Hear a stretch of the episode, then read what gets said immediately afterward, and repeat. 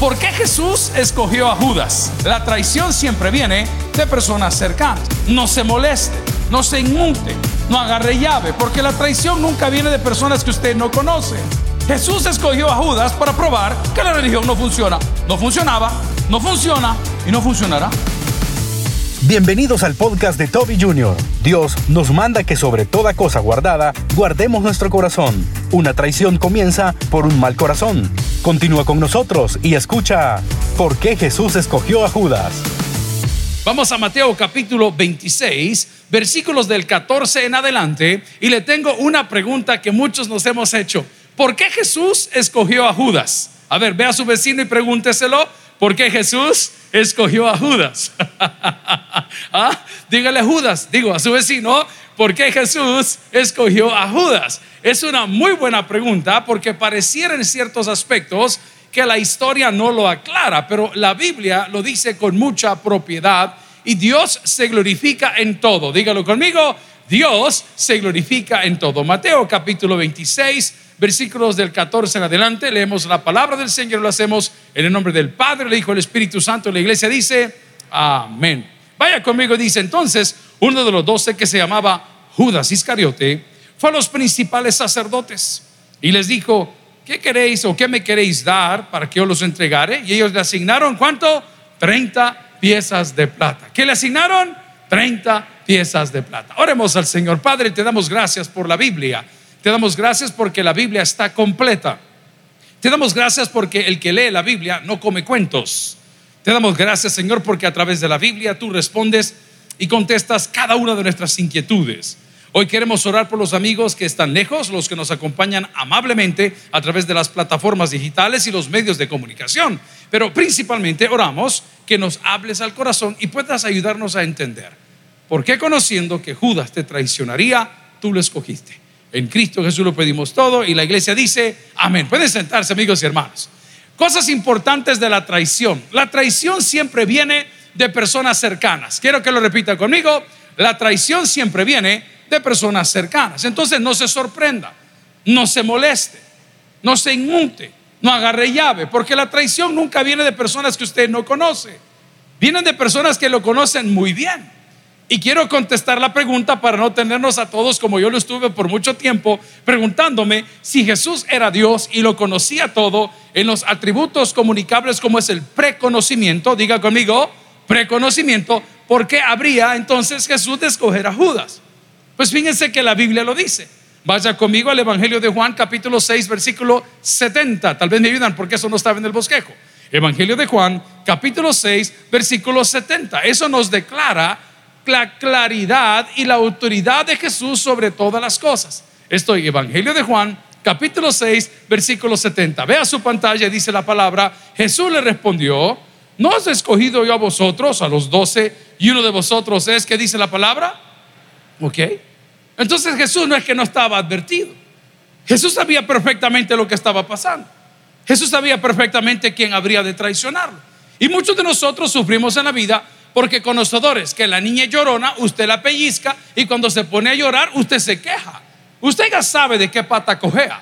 Usted ya sabe quién es esa persona que todo lo cuenta en su grupo de amigos. Usted ya lo sabe quién es la persona problemática. Sin embargo, usted sigue haciéndose la víctima y llora y sufre, sabedor o sabedora que esa persona así es. Amigos y hermanos, ninguna persona cambia si no nace de nuevo.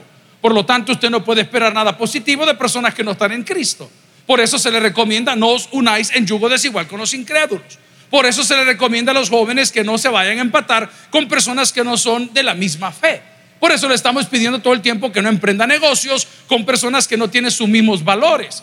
Porque es obvio que tarde o temprano esa traición de esa persona le va a golpear y al final sabe que es lo triste. Nosotros los que decimos ser creyentes culpamos a Dios de estas cosas. Culpamos a Dios de lo sucedido. Amigos y hermanos, nosotros no podemos negar que Dios tiene control de todas las cosas. Dígalo conmigo, Dios tiene control. Si eso es cierto, nosotros no debemos ni afligirnos ni sufrir. En primer lugar, porque la Biblia dice que todo lo oculto sale a la luz. Si Jesús nos está diciendo el día de hoy en el Evangelio de Juan 6:70 que él había escogido los doce y que uno de los que estaba ahí era el diablo, era cuestión de tiempo para que se manifestase quiero hacer notar una cosa muy importante. Uno, esto, es una simple teoría. uno de cada doce creyentes puede terminar siendo quien traiciona a Jesús. Uno de doce. Uno de doce. Vea las estadísticas esta noche en esta maravillosa congregación. Vea cuántas personas hay. ¿Cuántas uno de doce hay aquí? ¿Cuántas uno de doce han aprendido el, slang, el lenguaje? ¿Cuántos uno de doce han aprendido a cómo servir, a cómo vestirse? ¿Cuántos uno de doce han aprendido a ponerse un uniforme, una corbata? ¿Cuántos uno de doce se ponen los textos para ganar almas? ¿Cuántos uno de doce participan en las ofrendas y en los diezmos? ¿Cuántos uno de doce andan sirviendo en los ministerios de la iglesia? Pero su corazón está lejos de Dios. Quiero hacerle ver que el personaje del cual estamos hablando era un amigo íntimo de Jesús. Judas era tan cercano a Jesús que Judas podía reconocer su fragancia. Diga conmigo, reconocer su fragancia. La conocía, se andaba con él todo el día. ¿No distingue usted a sus hijos por sus fragancias? Puede decir la palabra fragancia también para no entrar en polémica. Ve, ya vino aquel, ya huele a X. ¿ah? ¿Cómo se llaman los cabritos grandes? ¿ah? ¿qué, ¿qué, olor tiene? Usted lo distingue por, por su olor. Hay mujeres en la casa del Señor ¿A qué huele su marido? Adulterio. ¿A qué huele su marido? ¿Ah? A jabón chiquito. ¿A qué huele su marido? Ah, no dice la hermana. Porque es viuda. Pero vamos al punto. Cada uno tiene un olor. Yo no me he cansado de contarles. Hay una plaquita por donde está ese piano maravilloso de 1986 cuando se construyó este templo. Y uno de los colaboradores era un ingeniero que estaba con nosotros, muy amigo del pastor general, y él tenía un olor muy peculiar. Ese hombre usaba un perfume que ya casi no lo hacen, han cambiado la fragancia, la fragancia que era un Givenchy Gentleman amarillo. ese tiene un toque, pero le han cambiado la fragancia, lo han hecho blue, eh, ya no sirve. Pero cuando usted sentía esa fragancia, inmediatamente usted sabía quién había entrado, que era el ingeniero que estaba acá. Nuestro encargado de retorno y casi nuestro segundo papá, el tío Meme, de la iglesia, él siempre ha sido de buenos perfumes, pero él tiene un perfume específico que cuando yo siento ese perfume, yo sé que él ya entró. Judas conocía la fragancia de Jesús, Judas había caminado con Jesús, habían partido pan y en la cultura que estamos hablando de la Biblia, partir pan no era cualquier cosa. Partir pan es como una confianza. Sabe que yo tengo un montón de compañeros de trabajo que por muchos años yo invitaba a mi casa a comer y yo no conozco ni siquiera la casa de ellos. Nunca. Jamás. No sé ni dónde vive, no sé ni cómo es su mesa. Ya cuando usted parte pan con una persona y lo deja entrar a su casa es otro nivel de confianza. Judas era de esos. En primer lugar, estamos preguntándonos por qué Jesús escogió a este hombre. Y voy a dar la primera parte para mostrarnos la hipocresía de la religión. Dígalo conmigo, por favor, para mostrarnos la hipocresía de la religión. Cuando llegamos a Israel este año hay unas fechas para ir, algunas familias ya estamos motivados que queremos ir así en familia y a pasarla muy bien. Pero cuando llegamos al Valle de la Basura, la puerta de la basura, el Gehegna, donde dice que el gusano nunca muere y el fuego nunca se apaga, es el Gehegna, es la puerta de la basura. Cuando llega a ese lugar, Ahí se dice que por ahí salió este hombre que se había ahorcado. Entonces siempre hacemos la broma porque hay hermanos que creen que lo que vamos a ir a ver es exactamente donde Jesús puso el pie y ellos veneran la lápida donde lavaron el cuerpo de Jesús y amén, está bien, no hay problema, respetamos, pero no es así. Es cuando vamos pasando ahí en el autobús, ¿verdad? Lindo el AutoCAD con internet y con todo el rollo. Se le dice a la gente, aquí, a su mano izquierda o a su mano derecha, dependiendo de qué vía vengamos, es donde está el árbol donde Judas se ahorcó. Y usted ve todos los hermanos tomándole foto a, un árbol. O sea, la religión no funciona. Dígalo conmigo, la religión no funciona. Prueba de ello es que fuimos religiosos y nunca cambiamos. Prueba de ello es que si le preguntamos a los 8 mil, 10 mil, 11 mil, 5 mil, 6 mil pandilleros recién arrestados y le preguntamos en qué fe o qué fe profesas, ¿Qué cree que nos van a decir? ¿De qué feo, de qué religión? Y vamos nosotros los cristianos evangélicos en medio. No nos hagamos los inocentes. Ah, mi abuelita era de la iglesia asambleas. Ah, mi papá es pastor bautista. O hay de todo, papá. Pero la religión no funciona. Jesús escogió a Judas para probar que la religión no funciona. No funcionaba. No funciona. Y no funcionará. No, no funciona. Y pongamos el término y definámoslo porque seamos justos. ¿Qué es la religión? Religari. Conjunto de normas y reglas creadas por el hombre para intentar, tratar, probar, llegar a Dios. Cuando la Biblia es tan clara y muchos lo conocemos de memoria, que se nos habla que solamente hay un camino. No hay otro camino, es lo que celebramos el día de hoy. Hoy es el fin de la cuaresma. A partir de este problema de Judas y esa negociación de las 30 piezas de plata, que los pastores rasgamos las vestiduras hablando de la plata, espérate, no me se va muy rápido. El problema que tenemos que resolver es que la religión no funciona. La pregunta, comencemos por nosotros. ¿Me ha cambiado la iglesia a mí? Se lo voy a contestar, no, porque yo amanezco todos los días con los mismos malos pensamientos y me acuesto con los mismos malos pensamientos y trabajo en una iglesia y paso metido del verbo zampado en este lugar todo el día. Yo puedo estar aquí todo el día, pero si no me queda un tiempo de venir a orar aquí, de hablar rodillas y de abrir la Biblia y de cantar alabanzas solo, no en grupo, no en gente, no en el club, no es que voy a la iglesia temprano para ver si puedo reservar un asiento o si me veo con fulano, si me tiro un cafecito. Es que quiero llegar a la iglesia para tener un momentito a solas en la presencia de Dios con mi Biblia, orando y buscando su rostro. La iglesia no cambia personas. Por eso nosotros los hombres seguimos cometiendo los mismos errores y los pastores los mismos errores de aquellos como que no conocieran a Jesús. Mañana a las 6 de la mañana, si Dios nos da vida, hay una entrevista que va a salir por ahí que vamos a estar de invitados en un canal local. Y el hombre me decía, pastor, ¿y qué es lo que va a pasar? ¿Y cómo están las cosas? ¿Y para dónde van? ¿Y para dónde vienen? ¿Y qué opina? ¿Y qué este montón de gente que ha metido para adentro van para afuera? ¿O qué van a hacer? Y le digo, mire, el rol de la iglesia no es ser estadista, no es ser comentarista, no es ni siquiera participar en unas mesas. De, ese no es el rol de la iglesia. El rol de la iglesia es predicar el evangelio porque la palabra de Dios nunca regresa vacía. Y cuando la palabra de la iglesia o la palabra de Dios no regresa vacía, escuche bien, el cambio del individuo no se va a hacer por el sistema. El sistema que tenemos es maravilloso, hermano. Vea las cosas, hombre. A mí me da risa, le decía, perdóname que no estoy hablando de la entrevista, hablo de un sermón, pero le decía al hombre que me hacía la entrevista, mire, brother, usted sabe los comentaristas que tiene aquí arriba y los analistas políticos, si saben cuántos dormitorios públicos hay en San Salvador. ¿Los conocen? ¿Han ido alguna vez? La estadística nos dice, hermanito lindo, son guerrilleros descusados, son los que andan pintando nada más, pero nunca han ido a la guerra. No tienen la realidad, no tienen el sabor. ¿Y qué opina el sistema? No, si el sistema funciona, pero el sistema con un cambio de corazón es reinserción. Son las dos cosas. Tiene que haber un cambio de corazón. No, la persona puede hacerlo, le voy a dar una pregunta. Cuando ponen a los animalitos en los laboratorios para hacer experimentos, de que viene el periquito, viene la ratita y escoge la número tal, el número tal, lo hace porque cambió su corazón o porque tiene hambre. Mire qué educado el animalito. le hago así y el esposo, ah, ah, mire cómo entiende. Es que si no le es así, no le dan de comer. ¿Alguien entiende lo que estoy hablando? Te pregunto, ¿cambió su corazón o simplemente se adaptó su conducta por una necesidad? Usted le puede decir el cipote suyo, si no venís a tal hora no entras a mi casa y yo te voy a reventar un palo en el lomo. Eso lo puede decir. El bicho te puede decir, pero no te respeta. Le vales un pepino. Y Dios más todavía. Pero cuando hay un cambio de corazón, el cipote dice, mira, ¿sabes por qué? Porque amo a mi tati, porque amo a mi nana, y porque amo a mis hermanos, y porque amo a mi país. Voy a llegar temprano a mi casa. No me voy a meter en líos. Usted puede estar aquí toda una vida aprendiendo a obedecer las reglas de una iglesia, el uniforme de tal forma, el corte de cabello de otra, pertenecer a este ministerio, pero tu corazón da a conocer de qué estás hecho. Esa es la diferencia entre el cristianismo y la religión. Que la religión te impone, pero la fe en Cristo te convence. Son dos cosas diferentes. No adoro al Señor porque le tengo pánico. Adoro al Señor porque le tengo gratitud. Yo no ando corriendo de las cosas porque me va a ir mal si no voy a la iglesia. No, me va a ir bien porque fui. ¿Alguien entiende lo que acabo de decir? Gloria al Señor. No tenemos entonces que estar pidiendo y rogando, señores, es Semana Santa. Semana Santa hace 20 años tenía un montón de gente perdida aquí mismo.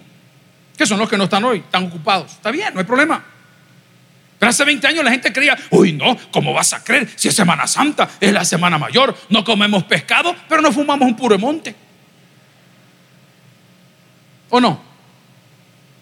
No, nosotros no, ahorita no, usted sabe que los viernes no podemos comer tal cosa porque es prohibido. Es más, no, no me voy a, no, quiero ridiculizar a nadie, voy a hablar de mi casa. Estamos sentados con mis hijos y de repente les dije algo y no me van a dejar mentir. Y le regamos, le digo. ¿Por qué? Dijo uno de ellos. Estamos comiendo carne, le dije, y estamos en, en Semana Santa. ¡Ah! Papá, qué regada, me dijo. Quizás de la Basílica de San José me lo trajeron este adoptado porque el bicho no sabía ni qué cree. No me río de usted, me río de mi fracaso como papá. Me río de la poca conciencia cristiana que tienen mis hijos. Estamos aquí, te das cuenta, sí, porque si Jesús era Jesús, ¿por qué entonces cogió Judas? Para decirte que tu religión no sirve. Que puedes conocer el aroma a Jesús. Que puedes haber sido testigo presencial de los milagros. Papá, esas cosas no suceden todos los días. Nosotros hemos visto testimonios en esta iglesia a través de tantos años que no podemos negar. Hemos visto sanidades, hemos visto milagros, hemos visto prodigios. Si usted ha visto alguno, dígame un fuerte amén en esta noche. Bueno, le quiero decir una cosa, fíjese bien, gloria a Dios. Y usted los vio, súper, yo también los vi. Yo también los vi, yo también vi gente decir, me pagaron el carro, me regalaron la casa, me dieron los papeles, yo coroné mi carrera, encontré un buen esposo, encontré una buena mujer. Todo eso lo he visto aquí toda la vida. ¿Dónde están?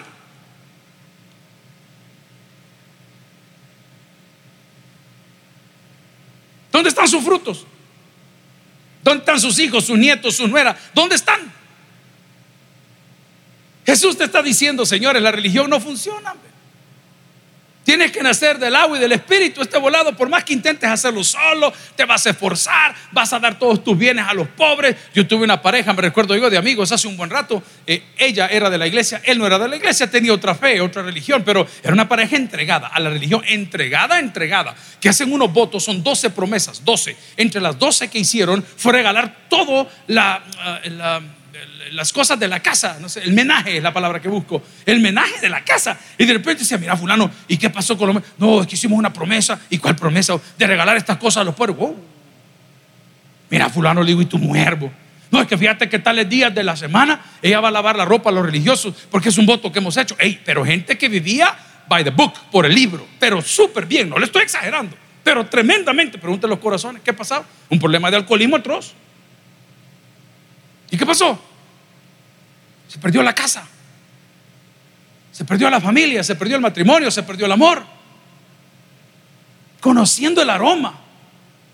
Es curioso cuando uno entra a las basílicas tan lindas, son lindas, a mí me gusta.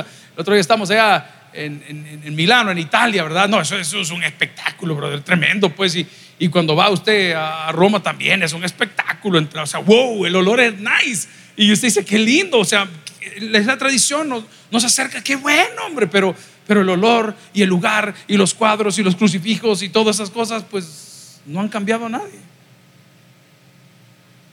Los problemas son los mismos. Vengo insistiendo con algo para mí y eso lo quiero poner a usted porque el burro va primero. ¿Cuáles de tus deseos siguen siendo tus deseos? ¿Y cuáles deseos tuyos han cambiado después que veniste al Señor? Jesús escogió a Judas para probarnos el día de hoy, que a pesar de que lo traicionaría, ojo, Dios le da oportunidad a todos. Repítalo conmigo, por favor. Dios le da oportunidad a todos. En primer lugar, lo escogió para probar que la religión no funciona. En segundo lugar, le permitió caminar con él y ver las maravillas, sentir su olor. Yo siempre me he preguntado, ¿a cuánto le gusta el olor a campo? Amén. El otro día estaba un policía sacando un reportaje que estaban quemando un montón de, una incautación de marihuana y, y la estaban quemando y el reportero bien loco, hermano. ¿Qué tal la cosa por ahí?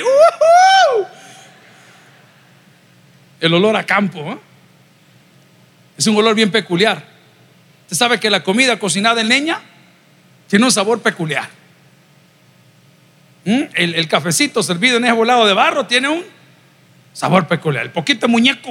¿Ah? Es que en barro otra onda, el olor al campo has preguntado alguna vez a qué olía Jesús? Judas te lo puede contestar. Si era con él. Así era con él. Yo tengo amigos que son pastores, hoy saludé a algunos de ellos, van para África para ver sus comedores que tienen por ahí. Dice, pastor, y amén, o qué bien, somos amigos, pero, pero que él haga esto no me hace a mí igual. Él tiene un gran corazón, tiene comedores con niños por Níger, muy necesitados. Y yo soy amigo de él, somos cheros, pero no me hace a mí nada. Tú puedes ser muy amigo de Jesús y puedes caminar con Jesús y puedes conocer su biografía. Y puedes poner datos curiosos de su vida, pero si no has nacido de nuevo, de nada te sirve. ¿Y cómo puedo saber si has nacido de nuevo? Bueno, dime cuáles son tus frutos. Dime quiénes son tus amigos. Dime cuáles son tus prioridades. Hice la broma el domingo, pero no era broma, es verdad. Ustedes saben que Luis Miguel es el papá de mis hijos. A mí así me dijeron el otro día, yo por la fe. Por eso cuando nacieron no lloraban, sino que salieron diciendo, ¿cómo dice? Amén. Y hacía la broma yo. Y le decía, por tantos años sonaba. Nunca pude, yo era hijo de pastor, así nací. No conozco otra cosa. Me encantaría conocer, pues tal vez sí, pero se lo digo con todo el corazón en la mano y ante todos ustedes, porque ustedes son tal vez iguales. Yo no sé qué es ir a la bocana un Viernes Santo. Nunca conocí, hey, nos vamos a ir para la playa de lunes para tal y vamos a andar ahí en los jeeps de arriba para abajo. No lo conocí. No, no es que sea bueno o malo, no lo conocí.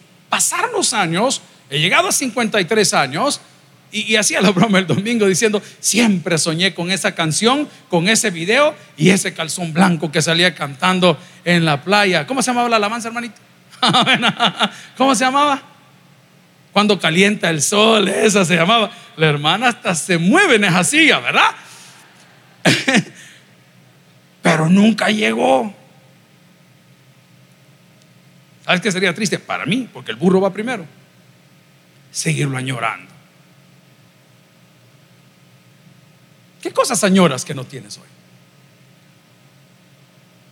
Yo todos los días trato de hacer una limpia en mi equipo de trabajo y tómeme por pesado o tómeme por exigente, haga lo que quiera. Pero siempre se lo digo, a usted no le gusta estar aquí, hágase un favor, hermano. Lárguese.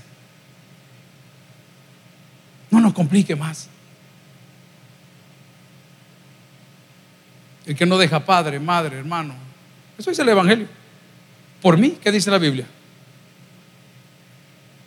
no es digno de mí. Pareciera que esa convicción que nosotros teníamos ha ido desapareciendo. Nos hemos ido acomodando. El humanismo ha entrado a la iglesia. Aquí sacrificio hubo, el de Cristo, que tú vas a hacer un sacrificio por el Señor o por alguna cuando no haces nada. Pues si el Señor ya lo hizo todo en la cruz del Calvario. No, por su fruto lo vas a conocer. Jesús escogió a Judas para decir que la religión no funcionaba.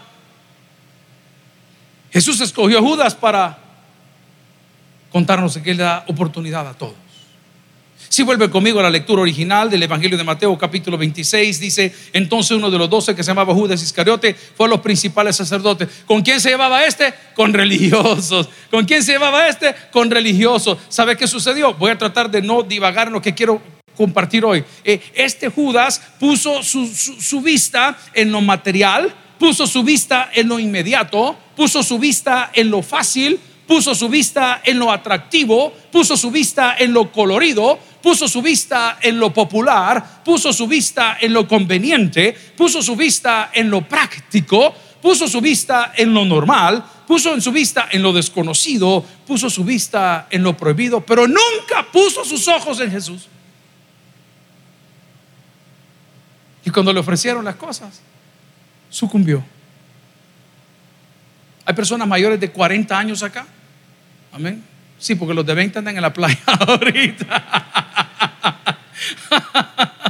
Aquí vamos como siete milenios entre todos los que estamos aquí. ¿Ah? miren, yo no sé si le ha pasado a usted, si no le ha pasado, pues ya le va a llegar. Uno cuando va envejeciendo va cambiando de prioridades, hermano. Ya. ¿Para qué? No estoy hablando de metas, dije prioridades. Yo por eso siempre me, pregunto cuando veo personas en segundas nupcias, siempre me pregunto, hombre, pero el esposo de, ella era más bonito el primero que el segundo. A mí me gustaba más, hermano. Entonces uno dice, pero ¿cómo es que escogió a este? ¿Por qué escogió a este? Porque este sí es hombre. Porque el otro era una Barbie. Porque el otro su interés era exhibir buena ropa, tonteras que no pueden ni pagar, no tiene cinco pesos nombre en el banco, no tiene herencia, no tiene casa, no tiene nada, no tiene carrera, no tiene nada, no tiene trabajo, pero, pero las prioridades cambian.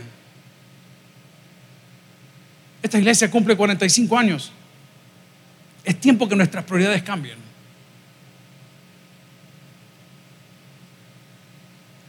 Es lo mismo de siempre, que si somos grandes, somos chicos, si somos internacionales, si somos globales, ¿qué más da?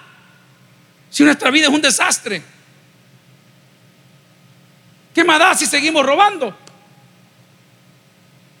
¿Qué más da si tenemos la lengua más grande que la fe? ¿Qué más da? Pero Jesús, que es grande en misericordia, nos da oportunidad a todos. ¿Sabe qué dice la Biblia? Venid a mí los que estáis. Y yo os haré qué dice la Biblia. Nunca dice venid a mí los que estáis limpios. Nunca dice la Biblia, venga a mí el que no ha cometido un error. Siempre te dice, venga a mí el que está bien molesto. No quiero usar la palabra, en otro país puede ser fuerte, pero el sabor se entiende. Venga el que está bien fregado. Vénganme. Pruebe a Jesús. Jesús escogió a Judas, sabedor de lo que habíamos leído en Juan 6:70 que decía, y él escogió a los doce, pero uno de vosotros, el diablo. Escogió para mostrarle que la religión, el aprender el slang, la lengua, el aprender la vestimenta, el aprender el mojo, no funciona, papá. Eso no te cambia nada. Es por eso que hay pastores que son más fuertes en la palabra, que yo les admiro, no puedo compartir sus cosas, pero qué bueno por ellos. Dice que vamos a existir miles de cristianos, según ellos, en el infierno, maldiciendo a nuestros pastores que nunca nos enseñaron el verdadero evangelio. ¿Puede ser? Puede ser. Puede ser que la gente que te sobe el lomo todo el día y te hace grandes promesas. Yo, tengo desde compañeros hasta conocidos que les gusta ir a orar a las casas, pero ninguna de las casas donde van a orar es del Salvador del mundo para abajo, todas son del Salvador del mundo para arriba. A esos evita, papá. a esos corre rápido. Salí volando de ahí. Hermanito, lo van a visitar la casa. Ya se hace el muertecito, como que es cucaracha fumigada. Mis hijos no tienen zapatos, porque son aragán, hombre. ¿Por no tienen zapatos tus hijos?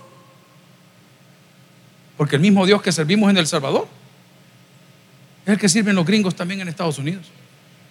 Y la palabra del Señor dice, mía es la tierra y su plenitud. ¿Sabe qué dice la Biblia? Que Dios conoce de qué cosas tenemos necesidad antes que nosotros las pidamos. Entonces, ¿por qué es que no nos funciona? Porque no entendemos que es por gracia que Dios bendice, no es por obras para que nadie se gloríe. Eso habla de la salvación. El día de hoy, mis amigos y hermanos, Jesús nos recuerda este pasaje tan difícil que este lo había vendido por 30 piezas de plata. ¿Por qué? Porque vio lo material, lo inmediato, lo fácil, lo atractivo, lo colorido, lo popular, lo conveniente, lo práctico, lo normal, lo desconocido y lo prohibido. Y en ese momento se le olvidó. Se le olvidó el olor a Jesús. Se le olvidaron los milagros. No hay nada más hermoso que las personas que lo cuidan a uno, hermano. Eso no tiene precio. No voy a pedir que levanten su mano, pero ¿cuántos de nosotros tenemos hijos de crianza? ¿Y cuántos hemos conocido a un hijo de crianza que no fue hijo de los patrones, pero ahí lo crearon? Y el bicho salió más universitario que los mismos bichos de la casa. Esos favores no se pueden pagar. ¿Sabes por qué lo digo? Porque esta noche como decía otro personaje del Salvador, le guste a quien no le guste, Dios ha cuidado de cada uno de nosotros. Aún nosotros siendo lejanos de Él. Esta noche Dios nos da una oportunidad a través de Cristo, como manifestó su escogitación referente a la vida de Judas, para recordarnos que la religión no funciona, para recordarnos que Dios tiene misericordia y da oportunidad a quien Él quiere dar oportunidad y para recordarnos que lo material, lo inmediato, lo fácil, lo atractivo, lo colorido, lo popular, lo conveniente, lo práctico, lo normal, lo desconocido y lo prohibido jamás estará por encima del poder de Dios. Tercer lugar, Jesús escogió a Judas para recordarnos la importancia de la salvación separado de mí, dice la palabra. Pero la pregunta es, ¿cómo fue que Judas le falló? Que sería otro tema. Hoy estamos viendo por qué lo escogió. Y lo escogió para mostrarnos lo que hemos aprendido ahorita hasta en dos pasos y vamos para el tercero. La primera, que la religión no funciona. La segunda, que dio de oportunidad a todos, porque Judas se pudo arrepentir de la negociación que hizo. Judas pudo decir, hombre, pero es que sí se arrepintió, pero se arrepintió demasiado tarde. Esta Semana Santa espero que así como estamos reunidos el día de hoy, volvamos todos a esta casa después de las vacaciones. ¿Alguien dice amén a eso? Pero uno de doce, comenzando por el predicador, se puede ir esta semana. La pregunta que te hago es, si tú murieras hoy, ¿a dónde irías? Ese examencito que no te ha llegado todavía, que te vas a ir a hacer el lunes, te sale de esa forma. ¿Qué vamos a hacer? ¿Qué vamos a hacer con esa molestia que tenemos hace ratitos? Y después de las vacaciones me lo voy a ir a ver y usted sabe que tiene algo en la garganta por ahí que no lo deja tranquilo. Y de repente ese médico, don fulano, este, ¿qué le puedo decir? Este, tenemos este problema. Amigo y hermano, la salvación que Dios ofrece no es para meditarla, es para recibirla. La salvación que Dios ofrece no está acá para que la analices si sí o si no, es para que la abraces, es para que la arrebates, es para que te acerques, es para que, Señor, gracias, porque en tu misericordia y en todo lo que has hecho en mí he tenido esa oportunidad de conocerte. ¿Cuántas veces hemos leído el Evangelio? ¿Cuántas veces nosotros lo hemos repetido de memoria? Que de tal manera Dios amó al mundo que dio a su Hijo unigénito para que todo aquel que en él cree no se pierda, sino que tenga vida eterna. Pero también es la palabra del Señor en Mateo 22, 37 que nos dice, Jesús le dijo, amarás al Señor tu Dios con todo tu corazón, con toda tu alma y con toda tu mente. No, aquí no hay espacio. You're not good for seconds. Aquí no, no hay espacio para una segunda persona. No existe. Voy a ser bien abusivo con lo que voy a decir, pero lo creo. Esto no es para todos, hermanos. Yo saludar a los muchachos de las motos ahorita, saludándolos a todos. ¿Qué tal? ¿Cómo van aquí? Esto no es para todos. Feliz aniversario número 45. El que ama sacrifica, el que ama cuida, el que ama adora, el que ama sirve, el que ama busca, el que ama honra. El que ama a una persona constantemente está viendo cómo vas, qué pasó, cómo va, avanzamos, tenemos, ¿para dónde vamos? Venimos. Es lo que Dios hace con nosotros. Es más, quiero decirte una cosa, hay una interpretación de, eh, y nos dará un paracleto que le hablamos el fin de semana, que era el abogado, abogado tenemos para con Cristo, y dice, les daré a otro paracleto, porque el primer paracleto que tenemos es Cristo, el segundo es el Espíritu Santo. En la traducción original, el primero es Cristo, fue Él quien murió. Jesús se va a ir, que es otro tema para otro día, y de repente dice, el Señor se va, uy, nos vas a dar No, no, no, no, no, dijo el Padre, tranquilos, le voy a mandar a otro paracleto. ¿Ah? El número dos. ¿Y quién el primero? Cristo. ¿Y cuál es la voluntad de Dios? Que todos vengamos al conocimiento de Él.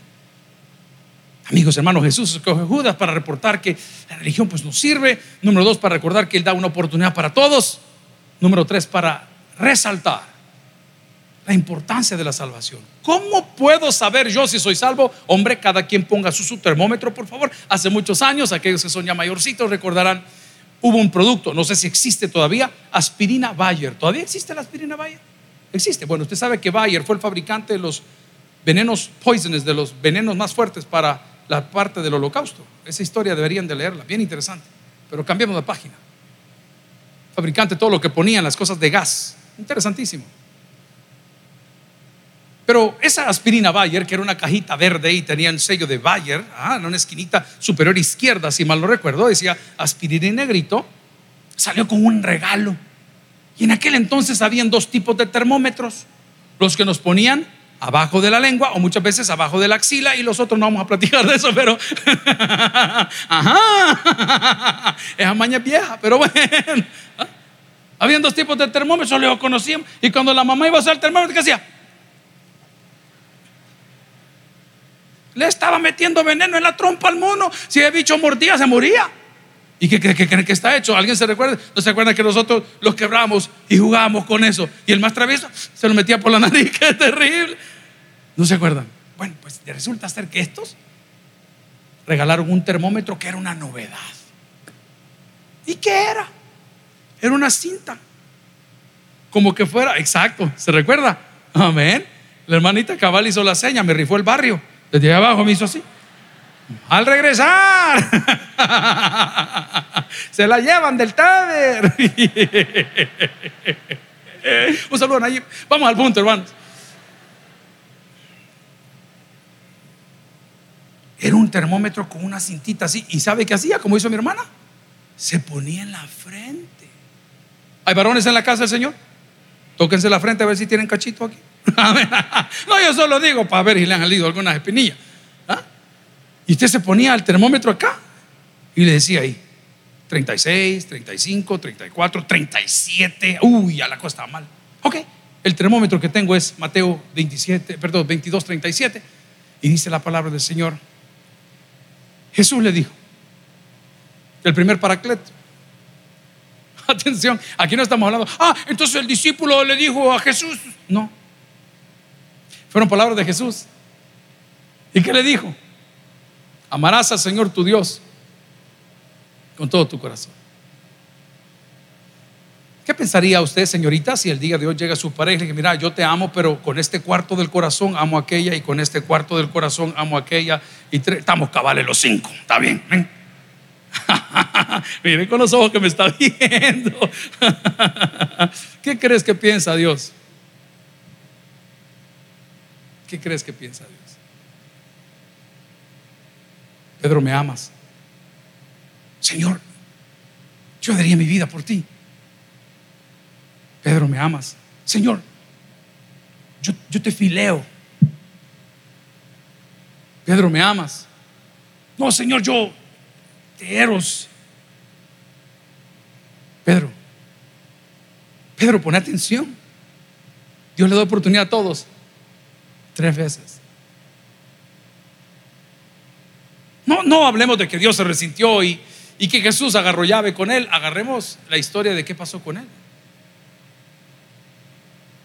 No, no me he tomado el tiempo, pero alguien de seguro ya lo hizo y valdría la pena ver la traducción cuando dice y lloró amargamente. Yo eso lo he visto solamente en, la, en el sepelio de un policía, un agente, los primeros que pude atender. ONI 3029, nunca se me olvida el número. Llegamos al lugar, yo había estado predicando en la academia y este joven que era así medio de ejercicio y todo, al terminar la predicación se acercó y me dijo, pastor, ¿cree que me regala su Biblia? Y era la Biblia como esta, que la tengo bien marcada y es la que ocupo como para predicar aquí. Ah, dije yo, ni modo, me la pidió, tenga, le dije, suya. Con el paso de los años, sale la noticia que en una actividad pandilleril y no sé qué pasó, le quitaron la vida. Y nos toca ir al funeral. Y yo no sabía que iba al funeral de él, que iba al funeral. Y a la hora de llegar, me dicen, fulano y tal, ¿no se acuerda, pastor? No te puedo creer. Y por las prácticas que tienen ahí, pues agarraron nuestro pabellón, la bandera, y la doblaron y, se la querían entregar al hijo que tenía tres años. Y esa criatura veía la bandera y, el, jefe de ellos, no hablemos de grados, se la quería dar y el niño no la tomaba. La mamá lloraba amargamente. No te puedo garantizar qué va a suceder al terminar en un minuto 46 segundos que tengo de tiempo. No sé qué va a pasar. Lo que sí te puedo decir es que si tú y yo rechazamos a ese Cristo que hoy celebramos en Semana Santa, a ese Cristo que nos ha probado a través de haber escogido a Judas para probar que la religión y la cercanía y los amigos y la iglesia y todo este asunto no funciona para ser salvo, el hecho que Jesús haya escogido a este muchacho para decirnos, hey, yo le doy oportunidades a todos, aún en la negociación, él se pudo haber alado y no quiso. El hecho que nos ha dicho, es importante, es importante que, que te hagas un examen a ver si realmente eres salvo. No vaya a ser que al salir de acá nos toque a nosotros solitos, o quizá en familia, llorar amargamente. De algo estoy seguro. Si Dios tuvo misericordia de muchos, tendrá misericordia de nosotros. De algo estoy seguro. Por lo que siempre cierro los programas que me permiten grabar en esta iglesia. A cualquier situación, Jesús es la solución. Pruebe a Jesús. Si no le funciona, le devolvemos sus pecados. Oremos al Señor el día de hoy. Si el mensaje ha impactado tu vida, puedes visitar www.tabernaculo.net y sigamos aprendiendo más de las enseñanzas del pastor Toby Jr. También puedes buscarlo en las redes sociales, Twitter, Toby Jr. Taber, Instagram, Toby.Jr., Facebook, Toby Jr. y en YouTube, Toby Jr. TV. No te pierdas nuestro siguiente podcast.